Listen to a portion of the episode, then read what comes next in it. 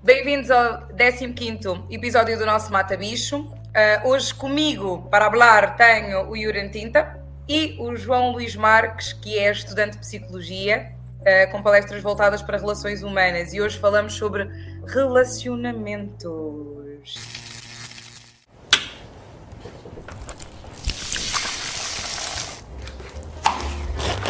Bem-vindos ao Mata Bicho as fofocas e os assuntos sérios que alimentam a internet, comentados aqui na Bantuman.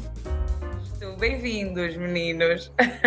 Obrigado, é um prazer estar aqui com vocês, uma honra o convite. Vamos falar sobre relacionamento. Mais uma semana aqui, mais uma semana aqui, mas estou super feliz. Eu conheço o trabalho do João também convidei propositalmente porque eu acompanho bastante. Ele fala, ele fala de muitas coisas que acontecem na minha vida. Né?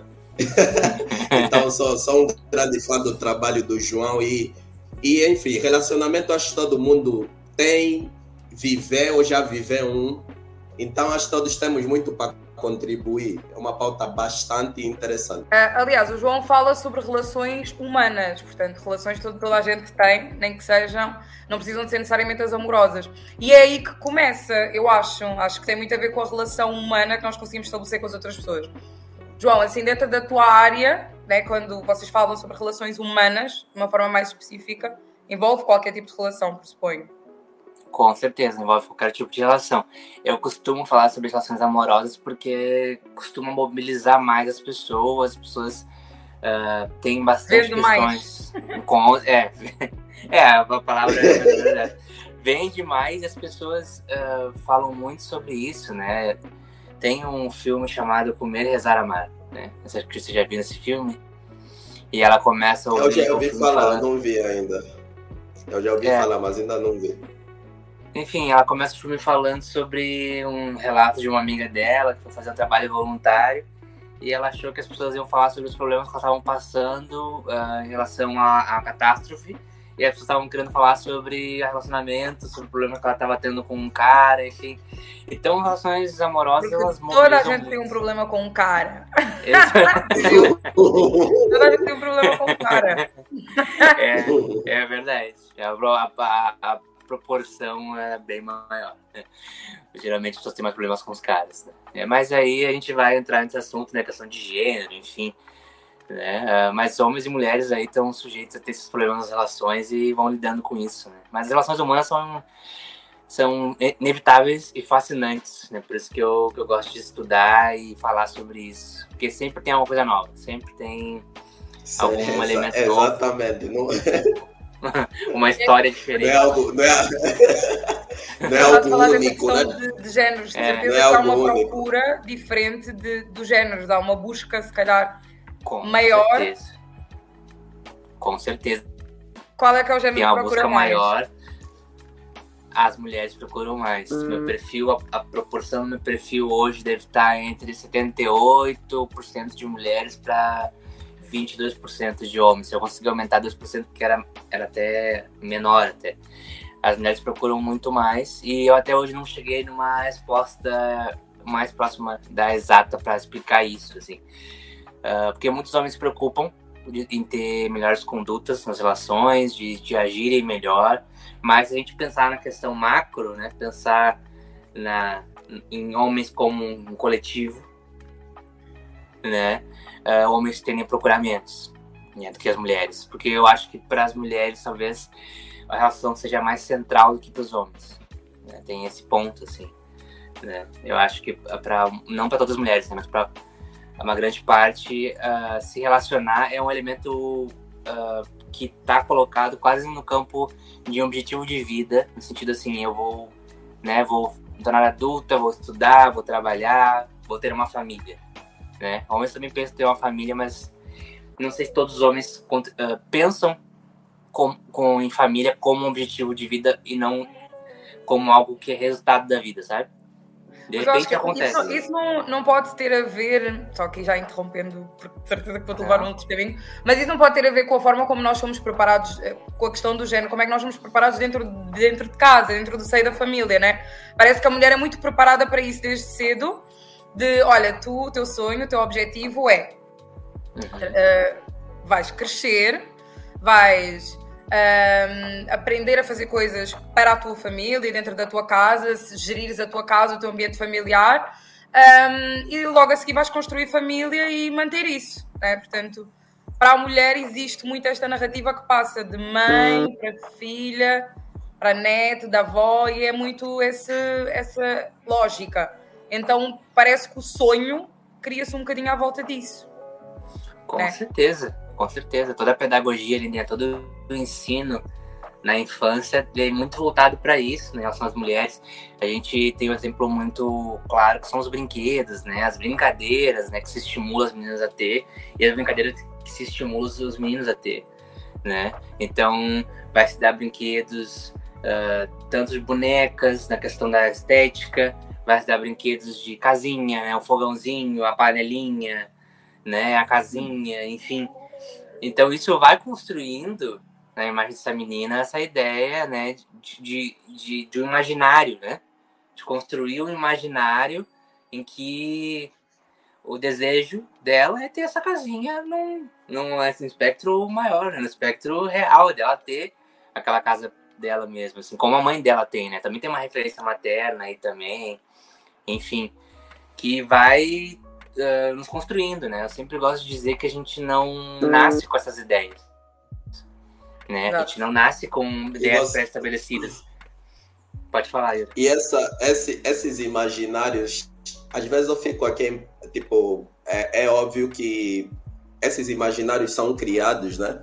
são criados e eles estão aí na, na vida, enfim, da criança, a partir do momento que ela se, se reconhece como gente ou vira gente. E acho que é, tem um aspecto que eu fico às vezes a pensar e analisar. Esses imaginários também se dão indiretamente, né? Tipo, por mais.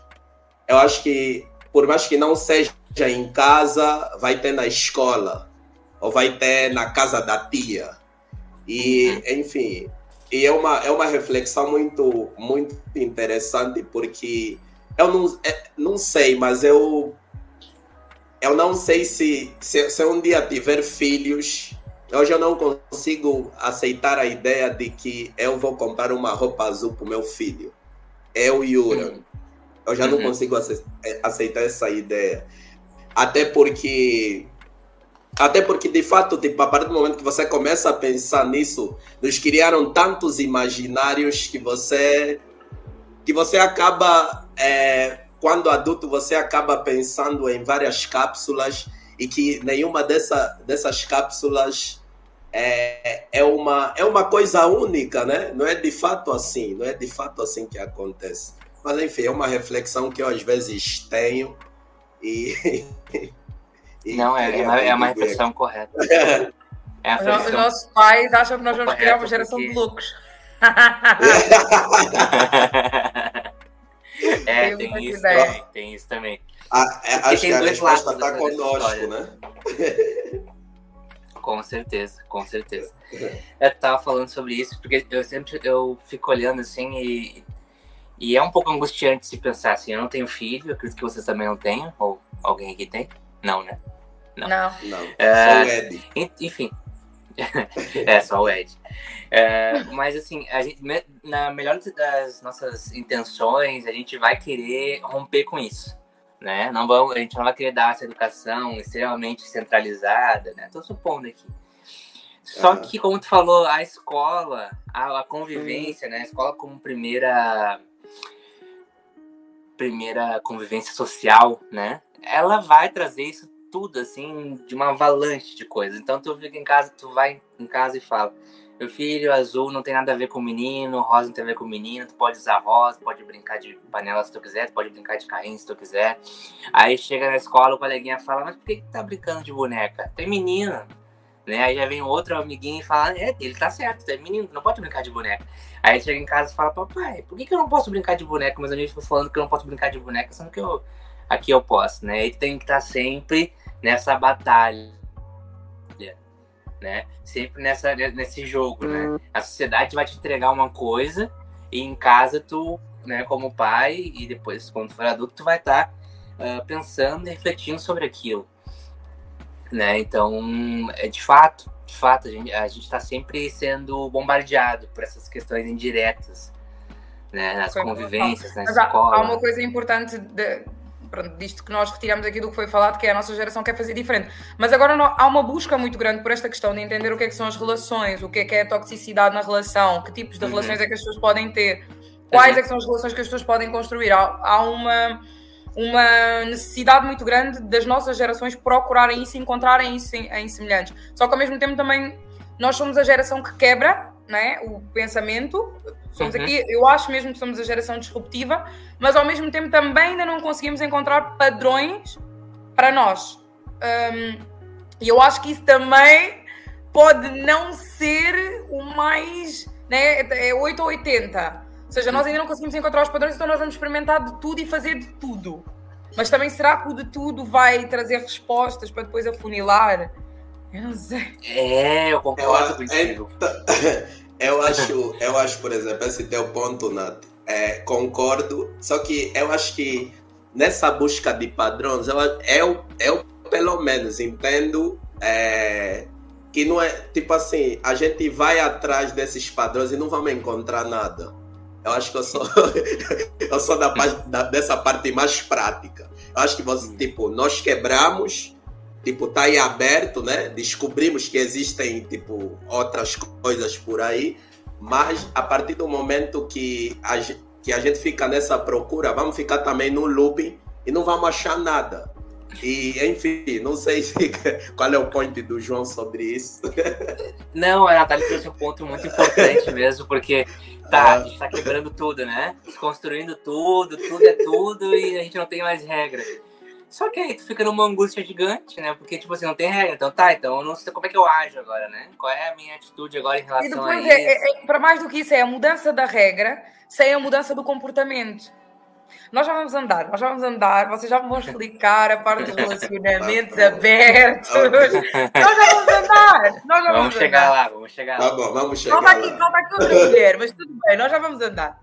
Uh, mas existe muita essa coisa. E depois nós termos sido criados, criados pelos nossos pais que têm uma, uma mentalidade completamente diferente da nossa e que olham para nós como se nós fôssemos loucos.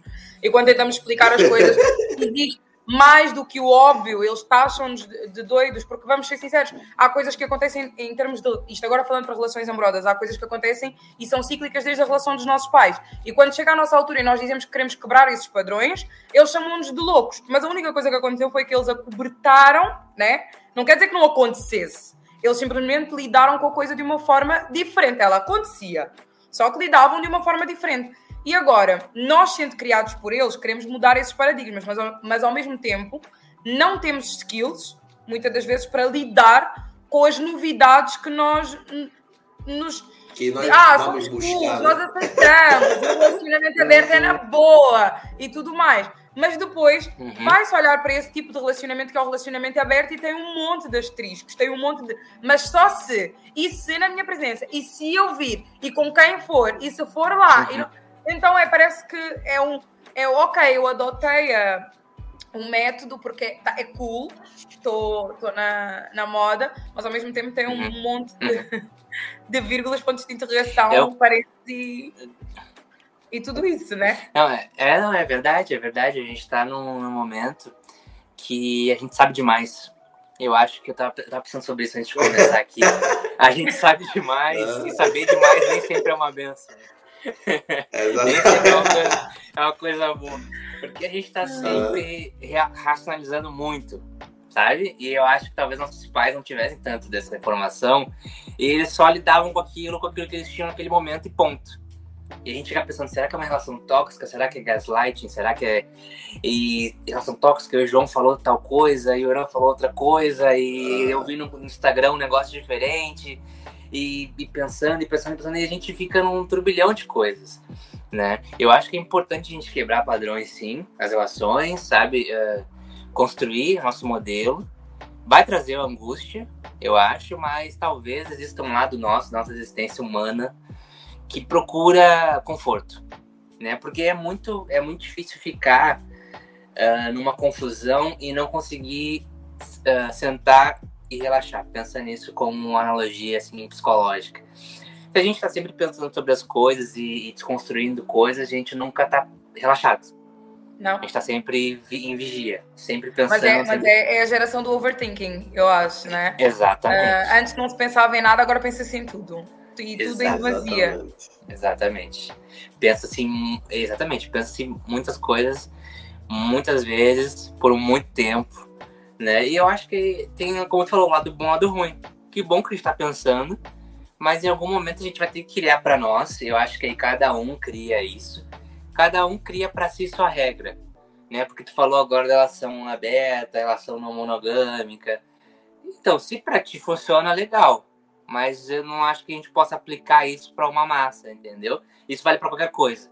Se eu quero uma relação conservadora no sentido a relação monogâmica, do jeitinho que meus pais eram, né, sabe? Então, se a outra pessoa topa e vocês estão felizes com isso, ok. Agora, se vocês querem uma relação mais construída, uma relação que questiona certas coisas e mantém outras, sabe? A gente não precisa jogar tudo fora também. Eu acho que tem muito disso. Talvez a gente queira jogar tudo na mesma cesta, que tudo tá errado. E talvez tenha algumas Exato. coisas ali que talvez sirvam, entendeu? Algumas coisas que Exato. podem dar certo. Não, eu acho que É. existe muito esta coisa do legalize, do ai não, agora está na moda, então eu vou fazer, eu vou viver isto desta maneira, porque a minha amiga também tem, então eu consigo ter, mas eu depois vejo que as minhas características não são iguais às da outra pessoa, ou que eu aguento menos, ou que o meu pavio. é- Eu acho que falta eh, muito, não é? Porque para a relação acontecer existem dois lados, né? Então falta muitas pessoas passarem tempo com elas mesmas e conhecerem-se. Nessas, eu, eu acho que na geração dos nossos pais também, né? Nas gerações anteriores também havia essa coisa de, da facilidade, mas agora mais do que nunca. Ah, uma das coisas que, que eu este ano estava com os meus botões né, no overthinking, estava, ok, nós já não reparamos nada, tudo aquilo que estraga compra-se novo. E o mesmo acontece agora com os relacionamentos, que é tudo o que ah, não dá mais, está bem, vou só fazer aqui umas curtidinhas em qualquer rede social ou baixar um aplicativo qualquer e fica muito fácil, fica muito rápido de eu me envolver com outra pessoa. E muitas das vezes as pessoas não perdem esse tempo para se curarem de um relacionamento que pode não ter sido bom, ah, não por culpa do outro, mas por, por sua própria culpa também. Ahm, aplicam a culpa à outra pessoa e fazem um upgrade de uma atualização de software. E pronto, então agora eu quitei, estou no ginásio, estou ótima, já, já tive os meus 5 likes, então agora já posso me lançar no mercado outra vez e encontrar outra pessoa. Encontrar vai haver, só que os problemas também não são, não são tratados, por assim dizer. Então volta a um relacionamento e volta a criar um ciclo que é idêntico. E muitas das vezes as pessoas não conseguem identificar que o ciclo que tiveram no, no namoro anterior é exatamente o mesmo ciclo que estão a viver no relacionamento atual. E que mudou a pessoa, mas os problemas são os mesmos. Então aí de quem é que é culpa? É, mas é, mas é isso. É, é, eu acho que as pessoas, quando, quando vão se relacionar, cada um, óbvio que cada um traz, traz a sua bagagem, mas a ainda a gente toca de novo no ponto do, imaginário, né? Que as pessoas chegam, ai, a Natália precisa ser assim.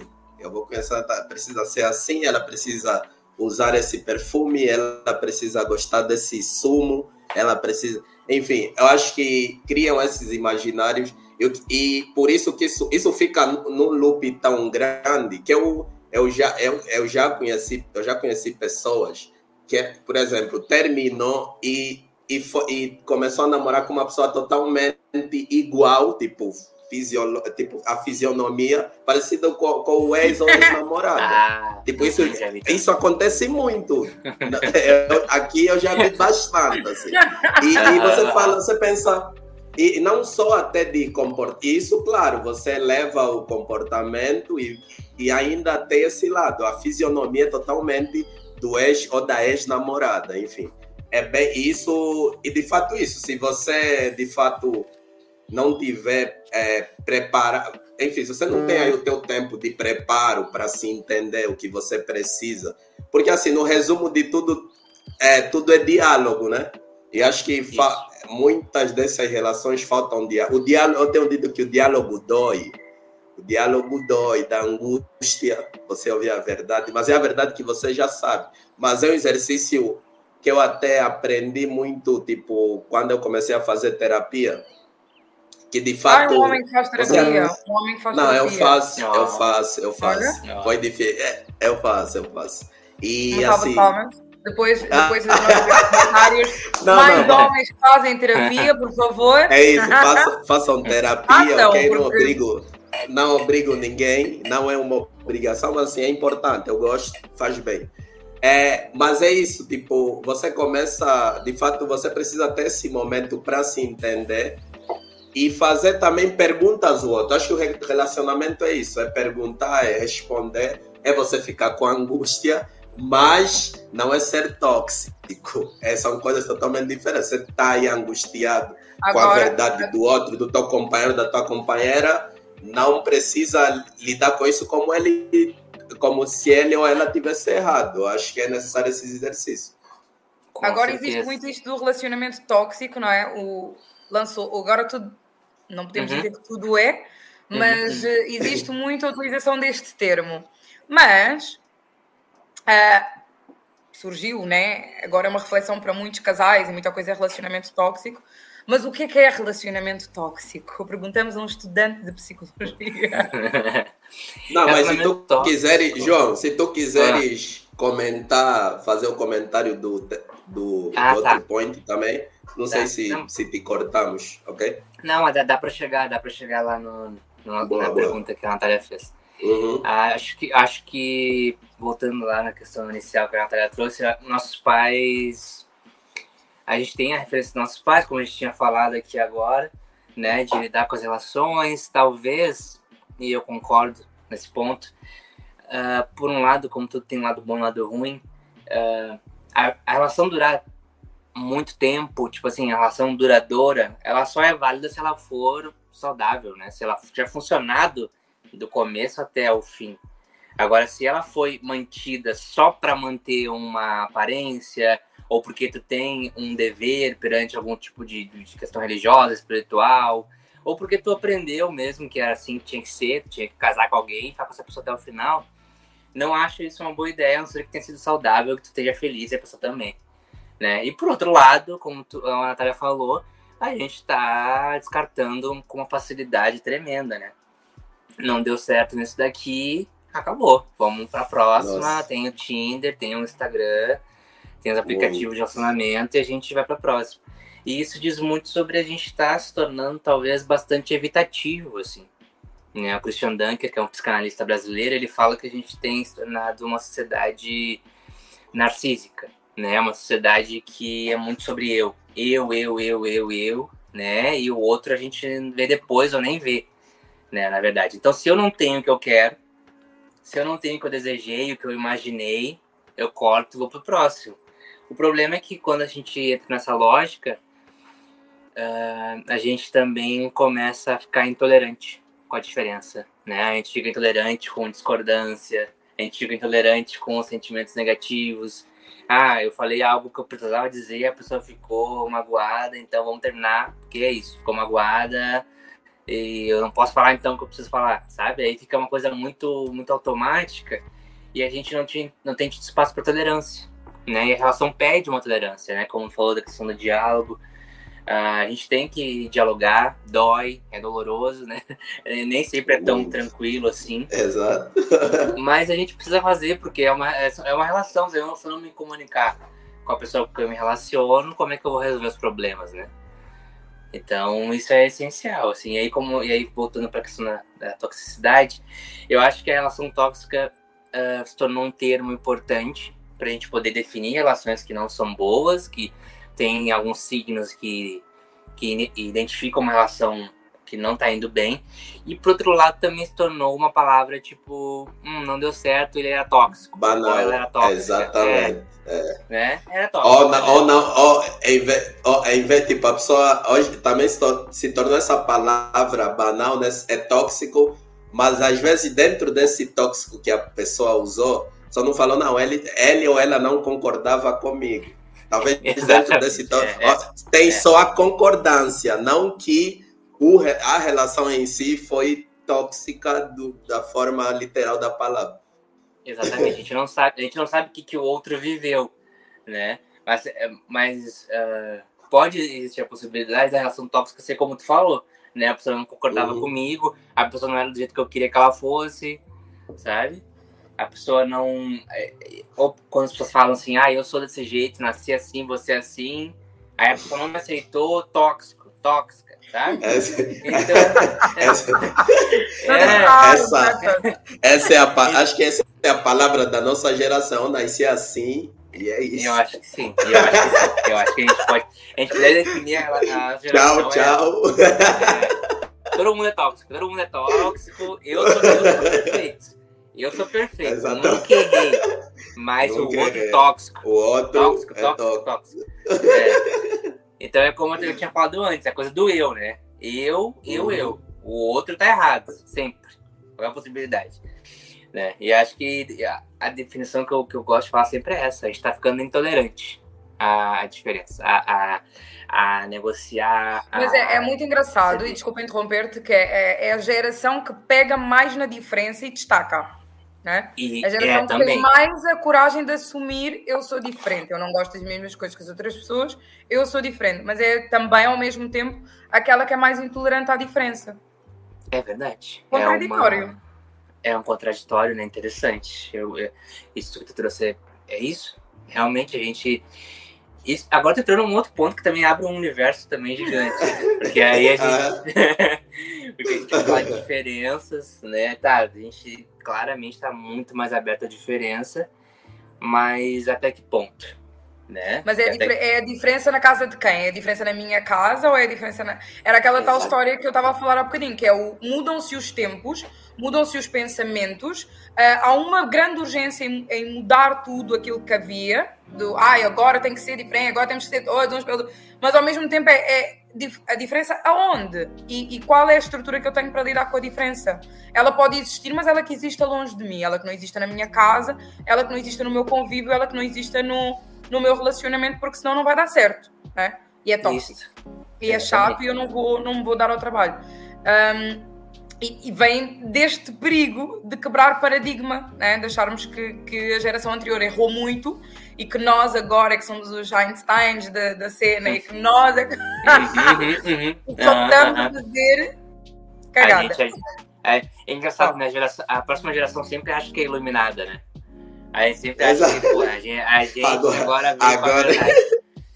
A gente vê Eu acho que a verdade, geração, né? a, geração, a geração Z agora que acha que é iluminada também. Porque a Exatamente. Nossa, a nossa, a, a Z acha que é iluminada. Nós também pensamos que éramos, né?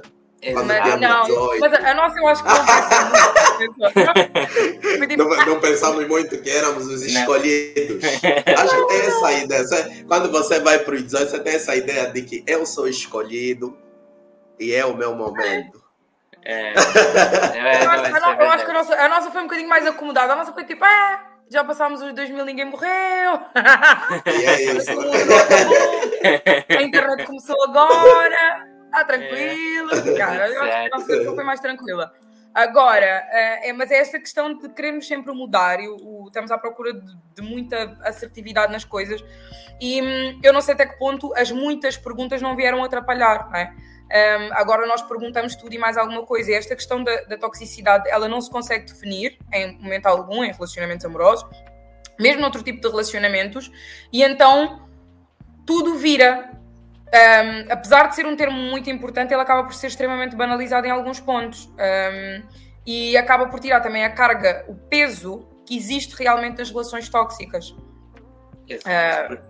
Daquilo É. que nós vamos vendo, não é? A forma como muitas das vezes é comentado, banalizado nas redes sociais, a forma como muita gente é owner do tema sem ser owner do tema, muita gente não tem um. um- um- não é preciso sempre ser, sei lá, mestre de qualquer coisa para falar de algo, não é? Nós estamos aqui, como eu disse, eu e o Yuri, estamos aqui, sabemos nada de nada, somos especialistas de nada, Estamos a, mas estamos estamos a dispostos trazer, a tá- ouvir. tá- tá- é, estamos a trazer a nossa, a nossa experiência né, de Não, vida. claro. É, mas está a haver uma é. conversa aberta, mesmo não sendo Aham. especialistas de. Mas eu vejo muita gente na rede social que quase que se declara owner do tema e fala com muita propriedade Exato. sobre o que é que é e o que é que não é.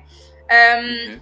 E eu acho que há uma tendência muito grande em cair no erro, justamente por não saber muito o que procurar, o que consumir, onde consumir e o que é que é verdade e o que é que deixa de ser verdade. Perfeito. Sabe que eu, eu sinto? É, na psicologia a gente tem um livro chamado DSM, né, o DSM-5, né, a, a, quinta edição dele, que ele é um livro de diagnósticos, tá? Tem, então, tem, a, tem a lista de vários transtornos psicológicos. Eu vou explicar por que, que estou falando disso. E quando a gente estuda isso na faculdade, a gente automaticamente na aula já acha que tem pelo menos três transtornos diferentes. Lendo o negócio. Ah, não, para eu sou esquizofrênico. Eu sou esquizofrênico. É uma pesquisa e, de saúde do Google. Porque bateu aqui, tá escrito aqui, tá escrito aqui o sintoma, tem esse sintoma aqui. Só pode ser que eu tenha essa popularidade. Eu acho que as pessoas estão entrando numa lógica assim, as pessoas olham as, as coisas na, na, internet, aí olha lá, relacionamento abusivo. Aí as pessoas listam o relacionamento abusivo com oito pontos, a pessoa diz, tem isso aqui, hein? tem três pontos aqui, eu acho que eu gabaritei no teste, claramente deve ser. Eu acho que o, o, que, que acontece, o DSM e, e o conteúdo que fala sobre o relacionamento abusivo, ele é importante para a gente poder identificar essas coisas, só que se a gente não tiver uma compreensão, eu não tô falando que todo mundo tem que usar psicologia. Eu tô falando que se a gente não tiver um, uma cautela, né, de, de, considerar aquilo como, tá, tem esses pontos aqui, mas eles não são sólidos, né, eles não são uh, imutáveis, né, e que, e que nem sempre uh, o que a gente tá lendo e que a gente tá vendo repetidas vezes tá acontecendo com a gente, é ter um senso crítico que vem daquilo que tu falou, Natália, do autoconhecimento né? Do autoconhecimento, de quem eu sou, de, de como eu entendo a pessoa com quem eu tô me relacionando. Porque aí a gente entra nessa banalização, né? Aí todo mundo tá numa relação tóxica porque tem uma discordância, porque tem um problema. E aí quando a gente tem casos uh, sérios e importantes, que hoje a gente está reconhecendo cada vez mais, talvez esses casos não tenham tanto espaço, talvez né? Acaba, acaba que dá a volta, né? Antes a gente não sabia como é que como é que era o nome dessas coisas. Hoje a gente sabe e aí existe uma chance daquilo ser escutado e a pessoa dizer não, não é, é não é, não, tu tá, tá exagerando.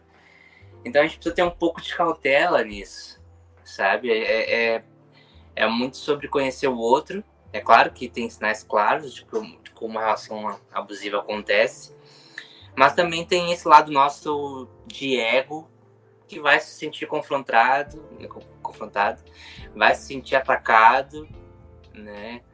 Uh, e que a gente vai ter que lidar com ele, vai ter que lidar com quem a gente é, né? vai ter que lidar com, com como a gente sente, com aquilo que a gente escuta, e vai ter que lidar com aquilo que a gente quer e não é realizado, que é realizado de uma outra forma de, e que, que a gente não imaginou, né? E que a gente pensa que poderia ser diferente, né? Por exemplo, se fala muito hoje sobre as linguagens do amor, né? Cinco linguagens do amor.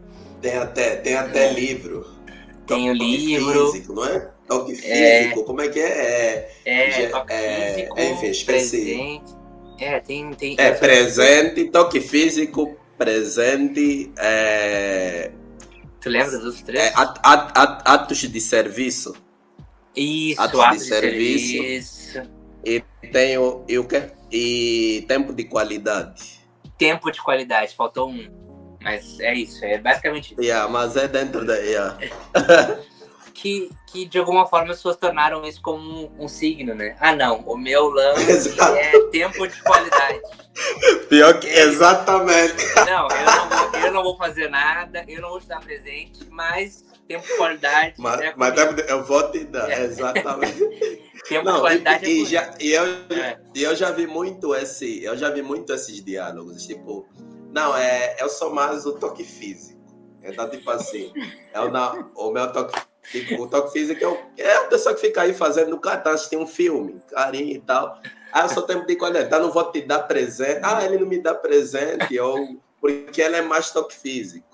Mas veja tipo, bem, né? Ele gosta, então... Mas veja bem. É...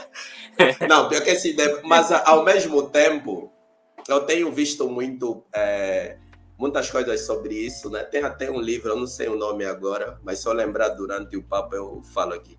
É, ao mesmo tempo que eu, tipo, que a Nath falou sobre, sobre a questão, é, sobre as pautas do relacionamento tóxico, ao mesmo tempo que eu acho que tá ali, né? Que tipo, a gente não sabia o nome dessa coisa, agora sabemos.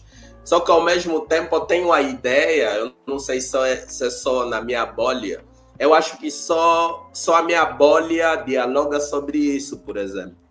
Tipo, acho que a gente tem a ideia que a internet fala, mas eu tenho certeza de que se eu for para um rolê num lugar totalmente fora do que eu frequento, os comportamentos continuam o mesmo. Eu não sei se vocês, tipo, se acontece com também com vocês. É uma análise que é, que é uma vivência minha, assim, que eu acho que rola muito. acho, acho isso sobre todos os assuntos, assim.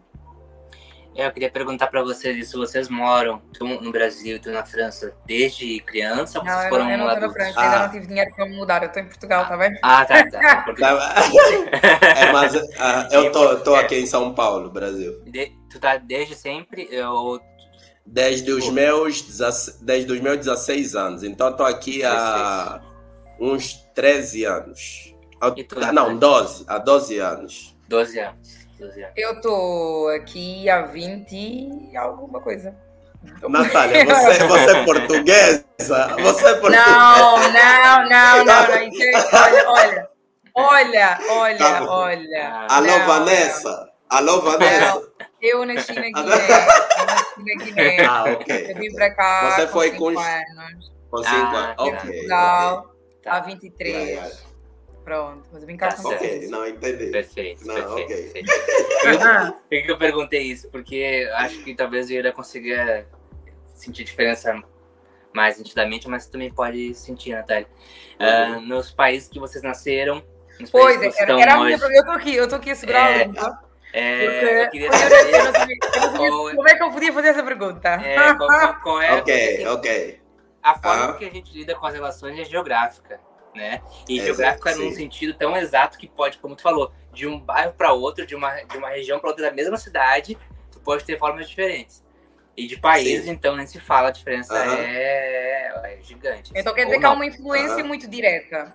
Com certeza, com certeza. A, a, cultura de um país pode definir muita coisa. Sim, e eu perguntei para vocês como é, eh, né, uhum. para vocês como se sente a diferença assim, de Portugal para Nova Guiné e de Portugal para Angola. É assim, uh, eu, não vou, eu não vou falar em termos de país, vou falar em termos de comunidades, vá. Aham, perfeito, okay. perfeito. perfeito. Um, nós, a semana passada, tivemos aqui uma mini, uma mini um brainstorm, né? não se diz discussão, um brainstorm. em que, uh, pronto, estávamos a falar sobre, sobre este tema, o que é que nós falaríamos sobre este tema e de que forma é que o poderíamos abordar e falar aqui em relação à comunidade preta. Né? Portanto, de haver comportamentos que são perpetuados em comunidades pretas e que depois acaba por associar um, certas situações ao homem negro ou à mulher negra.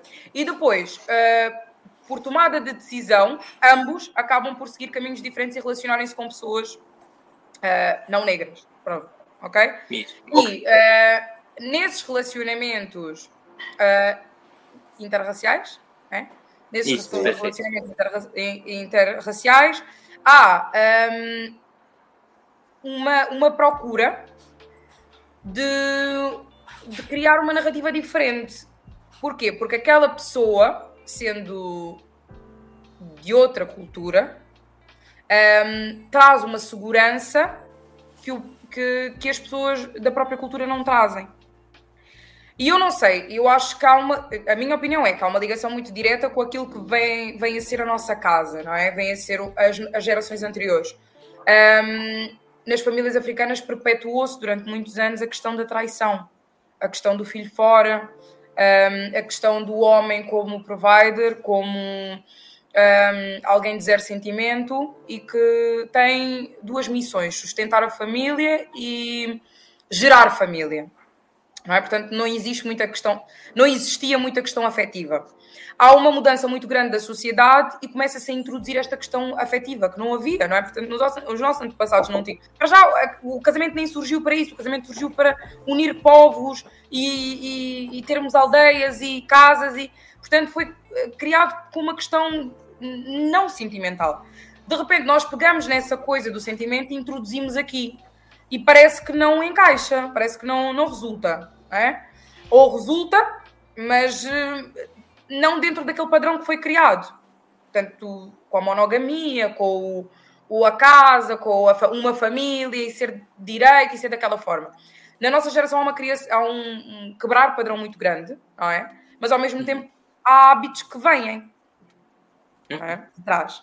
E, e, era uma pergunta que eu tinha para te fazer a seguir, que era que tipo de pessoas é que normalmente te procuram? Dessas mulheres que, que, que tu tens, uh, que uhum. procuram ou, ou, que sabes que procuram apoio uhum. e ajuda, uh, são que tipo de mulheres?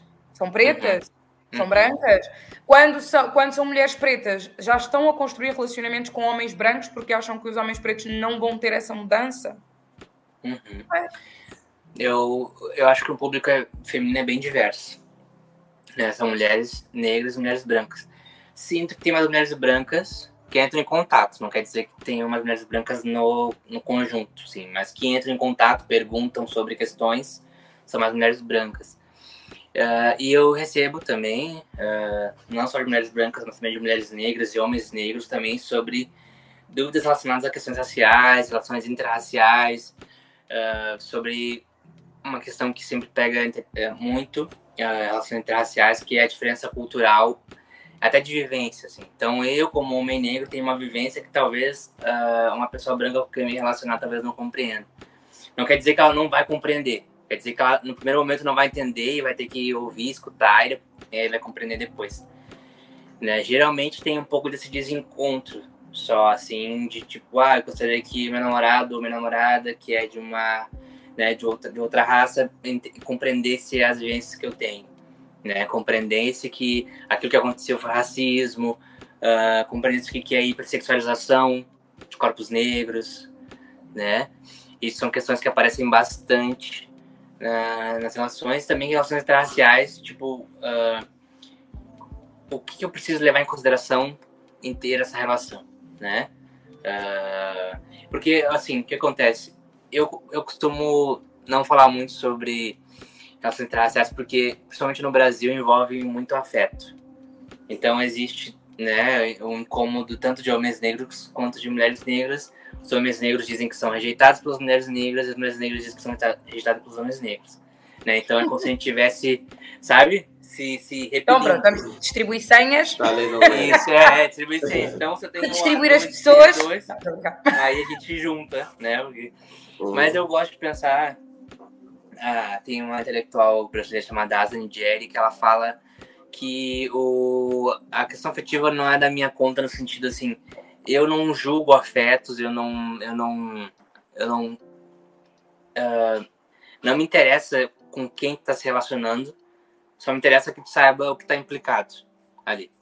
Só isso. Se, se depois disso tu aí, quer continuar, né? Clicou, quero continuar ali, quero seguir, então tudo certo, sabe? Não, porque o que acontece?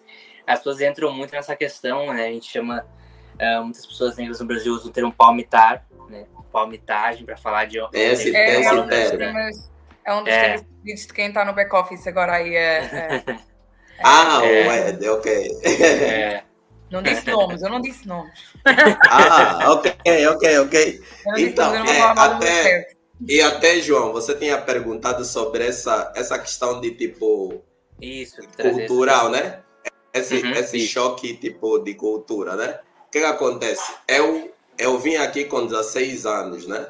Então, enfim, eu já vi uma pessoa, um adolescentezinho, só não era catarrento, mas era, era um adolescentezinho e tal. Eu fiz aqui meu ensino médio e tal. O que eu percebo é muito, você até trouxe um ponto, né? Muitas da, é, muito do teu público mulheres que é, são mulheres que procuram e, e fazem, enfim, deixam as suas questões e suas dúvidas, né? O que eu percebo, eu não sendo brasileiro, eu percebo, tipo, isso, é óbvio que isso é a forma que o Brasil foi criado, né? O Brasil foi criado é, em cima de muita merda, né? Eu, eu uhum. tenho dito assim, de muita, muita merda, de muita merda, muitas questões que a gente já sabe, teve aí a questão do, do embranquecimento da população. Então, essa ciência, eu, eu, eu tenho total essa ciência e tipo, e, uhum. e, enfim. Só que eu, é, e ao mesmo tempo, vindo com essa bagagem, né, a forma que foi criado o Brasil, vem essa bagagem de autoestima, né? Uhum. E nessa bagagem de autoestima, eu percebo, é, uma, é um point eu e Yura enxergando, né? Existe uma uhum. questão muito grande é, da da ausência de autoestima é, de mulheres brasileiras, e aí a gente, se fizer o recorte racial por causa das, do histórico, aí você vai cair também nas questões das mulheres pretas, né? E o que, uhum. e o que você. E, e, o que eu sinto é isso. Eu acho que existe um grande problema de, da falta de autoestima do Brasil. Porque se você uhum. pegar. Se você pegar, por exemplo, uma. Se você pegar uma, uma mulher branca brasileira, a comparação dela é que, sei lá, é com a Kim Kardashian, por exemplo. Uhum. Que, é, que, é, que é uma outra mulher, enfim, uma, ou, ou uma diferença com uma outra mulher branca europeia. Aí se é, você pegar. Sim. Exato. Aí se você. Uhum. Uma romena, por exemplo, uma ucraniana, esse, é, esse é o padrão, né? Que a, uhum. que a mulher branca enxerga. Aí se você pegar a mulher preta, é outro padrão também. É a, precisa ser a Beyoncé. Ou, então, eu acho que existe existe muito essa questão da, da ausência de autoestima de Brasil. Então, por exemplo, quando e quando eu quando quando chego aqui, você acaba percebendo, enfim, isso a forma que o Brasil foi criado, você acaba desencadeando vários tipos de comportamento e que e que para eu angolano, a forma que eu fui criado, eu, te, tipo, eu tranquilamente eu posso dizer que eu nunca tive problema de autoestima, sabe? Tipo assim, é claro, quando adulto você vai ter por outras questões, pode ser econômica ou outra questão que eu já tive, óbvio. Minha baixa autoestima é a ausência de dinheiro, por exemplo, saca? Uhum. Mas eu não, mas eu não, mas tem, existem também outras, é, outras que você vai desenvolvendo estando aqui dentro. Só que ao mesmo tempo, só que ao mesmo tempo você tem uma questão que você veio de uma base que você sabe quem você é, saca? Tipo, uhum. você sabe Mas quem pode, você é. Você era mais fácil porque estavas lá com várias pessoas iguais a ti. Exato, exato. E que esse diálogo, a gente não conversa sobre isso. Por exemplo, é. em Angola a gente não conversa sobre isso. Porque todo mundo parece. Você vai ligar a TV, é o jornalista e parecido contigo. Teu pai, enfim, o teu pai tem um emprego bom e que você vai se ver numa academia. Então, isso. E, e essa, essa questão, você tem muito isso. Então, de alguma forma, a questão, tipo, a questão de relacionamento é, acaba acaba estando aí num problema do, do tipo de comportamento, né? Existe um comportamento africano e existe um comportamento brasileiro. Aí se você já for tem um, tem um, tem um nigeriano, tem um angolano, tem um congolês, tem um guinense. Uhum. Então já são várias cápsulas, mas isso, enfim, eu acho que isso a minha experiência é diálogo, né? Eu acho que uhum. tipo acho que relacionamento é isso, diálogo mas você também não pode, eu só não concordo com a ideia de você se esconder debaixo da mesa para ser aceito. Isso eu não, isso eu não concordo.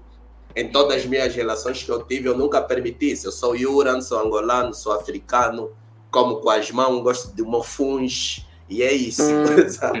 então, é dessa, essa, essa é a forma. Eu acho que é importante você, mas também conheço muitas pessoas que se escondem, saca? Tipo, esconde, esconde a sua identidade para poder ser aceito. Isso acho que é um, é um dos pontos que acontece bastante.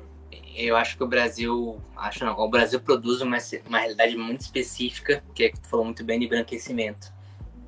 Então, você tu tem Aí tu me corrige, você dois me corrige se estiver errado, ou se fizer, não se fizer uhum. sentido, mas assim, existem. Aqui o colorismo é muito forte. Eu não sei nem se colorismo Sim. é uma questão em Angola ou na Nova Guiné. Sabe? Tem, em Angola tem, mas não é, não é uma questão tão. É só pra, é Guiné-Bissau. É, Guiné-Bissau. É, desculpa, desculpa. Nova Guiné, é, desculpa, desculpa, desculpa. Obrigado. Tá bom, tudo bem. troquei, troquei. Guiné-Bissau. Desculpa. Ah. Guiné-Bissau. Obrigado. é, a, a, questão do colorismo aqui, ela, é, ela, é, ela complexifica muitas coisas, né? Então, existe um ideal de ser branco muito intenso aqui no Brasil, né? O Brasil, em dado momento, foi um país com muitas pessoas negras. Aí veio uma iniciativa governamental para poder embranquecer esse povo, trouxe europeus em massa para cá, Italiano, né? incentivou, a, é, incentivou a migração. Então, quando tem esse ideal branco, né, a Neuza Santos Souza também, que é outra psicanalista, ela fala, né, sobre tornar-se negro, né? O ideal de brancura está sempre muito presente. Mas isso, isso não parece porque a, a branquitude, desculpa interromper-te, já, já uhum. a palavra, não parece que vem, vem iguala-se muito à perfeição, não é? Uhum. é, é uhum. E vai um bocadinho de encontrar com o que eu estava a dizer há bocadinho, do facto de muita gente olhar para o, o branco como a pessoa que a gente quer ser, a gente, eu não, mas uhum. as pessoas querem é. ser, para poder ser perfeito. Isso. É? Eu acho que o ideal de brancura está nisso, é colocar o branco como o ideal de perfeição. Então, se eu não sou uma pessoa branca, logo já estou em desvantagem e aí o que acontece? Isso se mistura muito com a questão da vivência social. Então, eu sou uma pessoa negra, eu sofro racismo todos os dias. Logo, uh, isso reforça a ideia de que eu estou em desvantagem, né? Eu estou sofrendo porque sou negro, logo, né, afetivamente, estou sozinho porque sou negro. Então, isso vai produzindo algumas coisas aqui no Brasil, que é como tu falou, né? Uh, o Yura falou e tu também falou, uh, sobre a referência né, a gente foi ter agora personagens negros em outros, em outros papéis que não de servidão nos últimos 10 anos, né? Jornalistas negros há menos de 10 anos.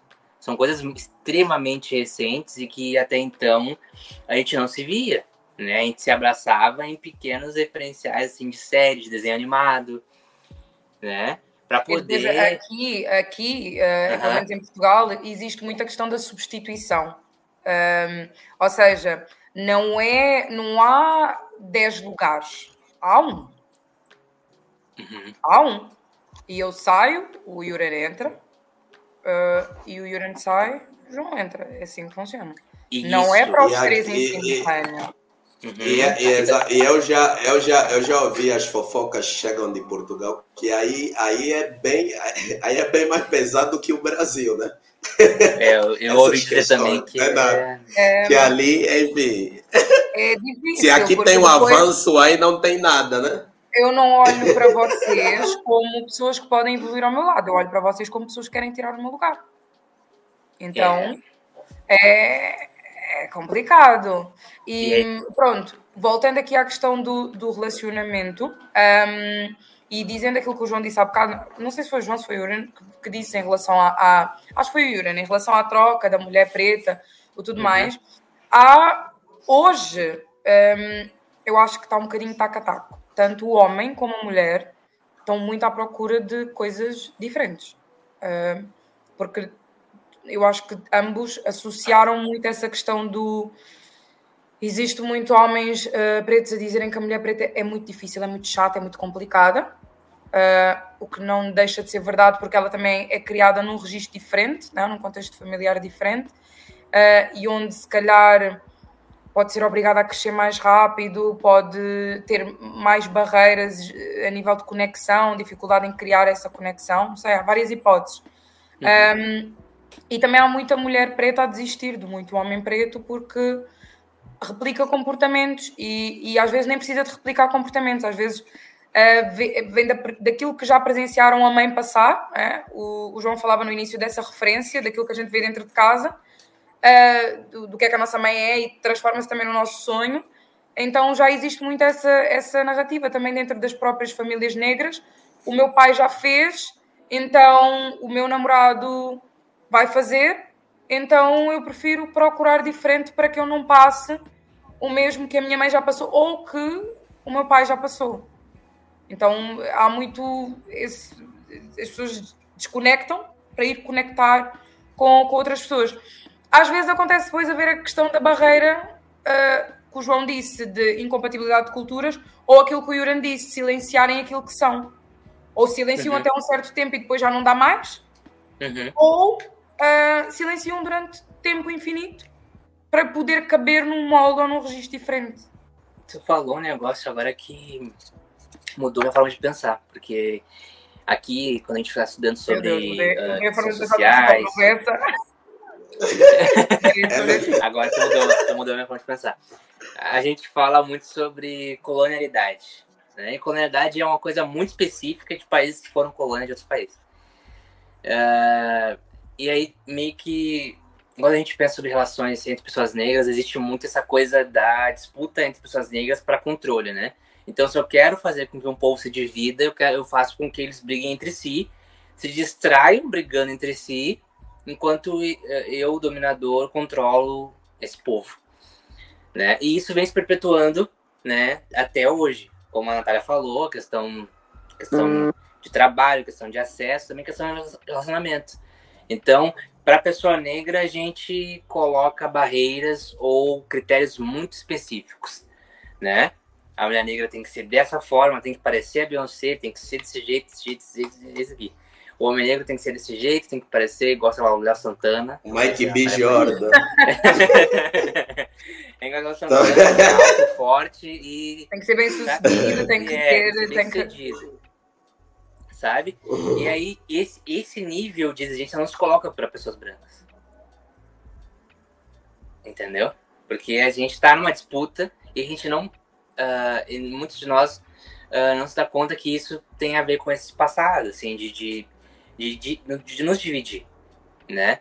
Então, quando a gente fala sobre relação interracial aqui no Brasil, entra muito numa disputa. Então, a mulher negra vai trazer as dores dela e o homem negro vai trazer as dores deles e eles nunca entram em um consenso sobre o fato de que aquele problema não tem a ver uh, diretamente só com eles, mas também com uma cultura inteira que está envolvendo aquilo, né?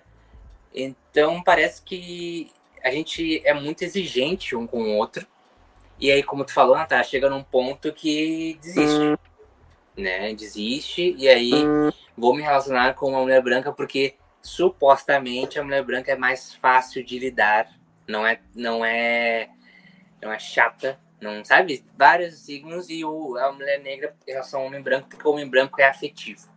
Né? O homem branco, sim, sim. Uh, ele me é quer, que ele tá indo, ele tá indo até mim e o homem negro, né, tem que tem que ser de jeito. E o homem branco, meu Deus, me venera. Claro, a gente tá vendo só de uma de uma da questão superficial, né? A gente sabe que disso tem muita questão ali embaixo pra gente pensar. Então a gente acaba, eh, muitas pessoas acabam se contentando um pouco, não no sentido negativo, mas tipo, tá, eu não tô tendo isso agora, né? Como tu falou, eu vou procurar algo diferente. E também tem esse fundo que tu trouxe, né? Histórico, familiar. Meu pai fez isso, né? Meu pai negro teve uma relação uh, um pouco negativa com a minha mãe, traiu minha mãe, sabe? Ele era talvez desligado efetivamente, então logo minha referência masculina de homem negro é essa, né? E aí tu tu acaba, na vida adulta também, replicando isso. Eu não quero ter uma relação com uma pessoa indiferente, uma pessoa que me trai. Mas a gente não pensa no fundo daquilo, né? Por que, que a pessoa age daquele jeito? Que, que a pessoa vê a família desse jeito? Por que, que a pessoa vê a mulher negra daquele jeito? Por que o homem negro vê a mulher negra daquele jeito, né? E, mas é, é, é também tem um outro lado que eu digo assim, eu não posso esperar que as pessoas façam uma mega análise sobre a vida delas, porque as pessoas não vão fazer, não, nem todos vão fazer isso, sabe? As pessoas vão só viver, entende? Vão chegar até o final da vida delas, vão viver e vão lidar do jeito que dá para lidar, entende? A gente está discutindo porque a gente pensa sobre isso. Mas às vezes as pessoas não vão ter essa reflexão e vão viver. E se elas acharem a felicidade delas em outra pessoa, e se a pessoa for branca, tudo bem. Agora, se for negro também, ótimo. Mas também não cabe a mim. Né? Não cabe a mim estar nessa. Na realidade, o que eu acho é que não devia de haver dois pesos e duas medidas, não é? Que é que com uma é. pessoa eu sou mais flexível, eu sou mais uh, tranquila, eu aceito mais, eu dou mais desculpas, porque eu quero fazer com que a relação dê mais certo, mas um, lá está, sou mais exigente com o meu semelhante, muito mais. Uhum. Uh, e então existe essa barreira, não é? Porque muitas das vezes o meu semelhante é, é, idêntico ao meu pai, é idêntico ao meu primo, é idêntico ao meu amigo, é idêntico a pessoas com que eu tenho um contacto próximo e, onde, e das quais eu sei, se calhar, a realidade, e então uhum. associa-se muitas vezes, menos eu vejo isso acontecer aqui muito em Portugal, um, associa-se muito essa, essa imagem passa. Uh, e muitas das vezes as pessoas não, não perdem tempo para limpar o histórico passado, dos traumas que podem ter com pais, irmãos, pessoas próximas, uhum. a quem nunca disseram aquilo que pensavam, simplesmente tomam aquela realidade para, para elas mesmas e depois seguem e, e, decidem mudar a trajetória da vida, mas não de uma forma honesta. O que eu estou a dizer não é que as pessoas que não uhum. possa haver relacionamentos interraciais. Relacionamentos uhum. que quiserem, com quem vos fizer feliz e sejam felizes. Só uhum. não se podem mentir durante esse processo, que é muitas das vezes o que eu acho que Exato. acontece. As pessoas mentem durante esse processo. Com certeza. Com certeza. Eu, eu, eu sempre digo assim, tu pode, muitos nossos traumas, muitas vezes, aliás, nossos traumas não foram causados por nós mesmos, porque ninguém poderia ter traumas, né? Então, tudo bem, a gente não, a gente não tem culpa pelo trauma que nos causaram, só que a gente tá com um BO, tá com um problema ali que a gente vai ter que resolver, certo? Então a gente vai ter que procurar terapia, vai ter que ir atrás, vai ter que refletir, como tu falou. Uh, vai ter que pensar sobre si, sobre as relações, sobre como eu vejo uma pessoa negra, sobre como eu vejo as relações, sobre por que. Uh, Quais é que são os complexos comigo mesma enquanto negra que eu não posso uh -huh. estar a projetar no meu homem negro, né? Exato, exato, exato. É outra. Exatamente, exatamente. Se eu olho para é. mim, eu não gosto de mim fisicamente, se eu não gosto dos meus traços, do meu nariz largo, do lábio grande, não é no meu homem que eu vou gostar, né? Então tem muito Exato. a ver com isso. O que é que tu próprio aceitas de ti mesmo, ou tu, homem negro, aceitas de ti mesmo. Já ouvi muitos negros a dizerem que ah, não gostam de mulheres com, com lábios grandes, quando eles próprios têm. Então tu ficas ok, então, mas tu já olhaste para ti ao espelho? é, é, é isso mesmo. É isso mesmo. É como vocês falaram na autoestima. É como o Mira falou da, autoestima, né? Se eu já não me vejo positivamente, eu vou colocar em posições para o outro como compensação, né? Então, se eu já estou me relacionando contigo, que é uma pessoa negra, que não é uma pessoa branca, então que tu pelo menos tenha algumas coisas que, que, que sejam um plus, né? Isso é muito cruel Sim. de se pensar, mas acontece muito. Tem uma, eu sinto uma realidade americana que eu acho que no Brasil é um pouco diferente que nos, Estados Unidos, não é americano, que americano também sou, né? Mas norte-americano, né? No sentido de parece que mulheres negras exigem muito que homens negros uh, tenham carro e tenham uh, como bancá-las. E homens negros exigem que mulheres negras sejam perfeitas. Fisicamente perfeitas e com traços finos, enfim. Uh, então, é, a cobrança por norte-americana é muito, muito, muito. Uh, como é que eu posso dizer? Palpável e condicional, né? Então, se esse homem negro não tem um carro, eu não vou nem sair com ele, porque ele não tem carro, logo não merece nem minha atenção. Né? Se essa mulher negra não corresponde a um padrão tal, nem vou me dar o trabalho, porque não vale a pena para mim. E no Brasil a é. gente tem um pouco isso alterado, porque as questões econômicas são diferentes, enfim não se exige tanto, talvez, em relações raciais, em relações entre pessoas negras, a questão do ter, mas exige-se muito a questão do ir atrás, né? O quanto tu tá indo Sim. atrás de buscar uh, uma melhor... Uma melhor... Entendeu? O quanto tu tá estudando, e se tu não estiver estudando, tu já tá errado, porque tu já devia estar, tá, ó, correndo, porque eu, como mulher negra, tô correndo atrás. Tô estudando, tô trabalhando, enfim. Isso é importante por um lado e também uh, às vezes considera às vezes o contexto de cada um, porque às vezes esse homem negro não está conseguindo ir atrás porque ele é preguiçoso, né, que não é o caso. É porque ele naquele momento não tem condições. O que ele pode fazer agora é trabalhar. A corrida não começa do mesmo. Eu costumo dizer em conversas pessoais que a corrida não começa do mesmo no mesmo lugar. Então, não se pode exigir a quem não tem 500 anos de história nas costas que comece no mesmo lugar de quem tem. Quem, 500 anos não precisa nem explicar do quê, né? Então, se não, se não começam a correr do mesmo ponto de partida, como é que se exige o mesmo, tanto para o homem como para a mulher? Não se pode exigir o mesmo.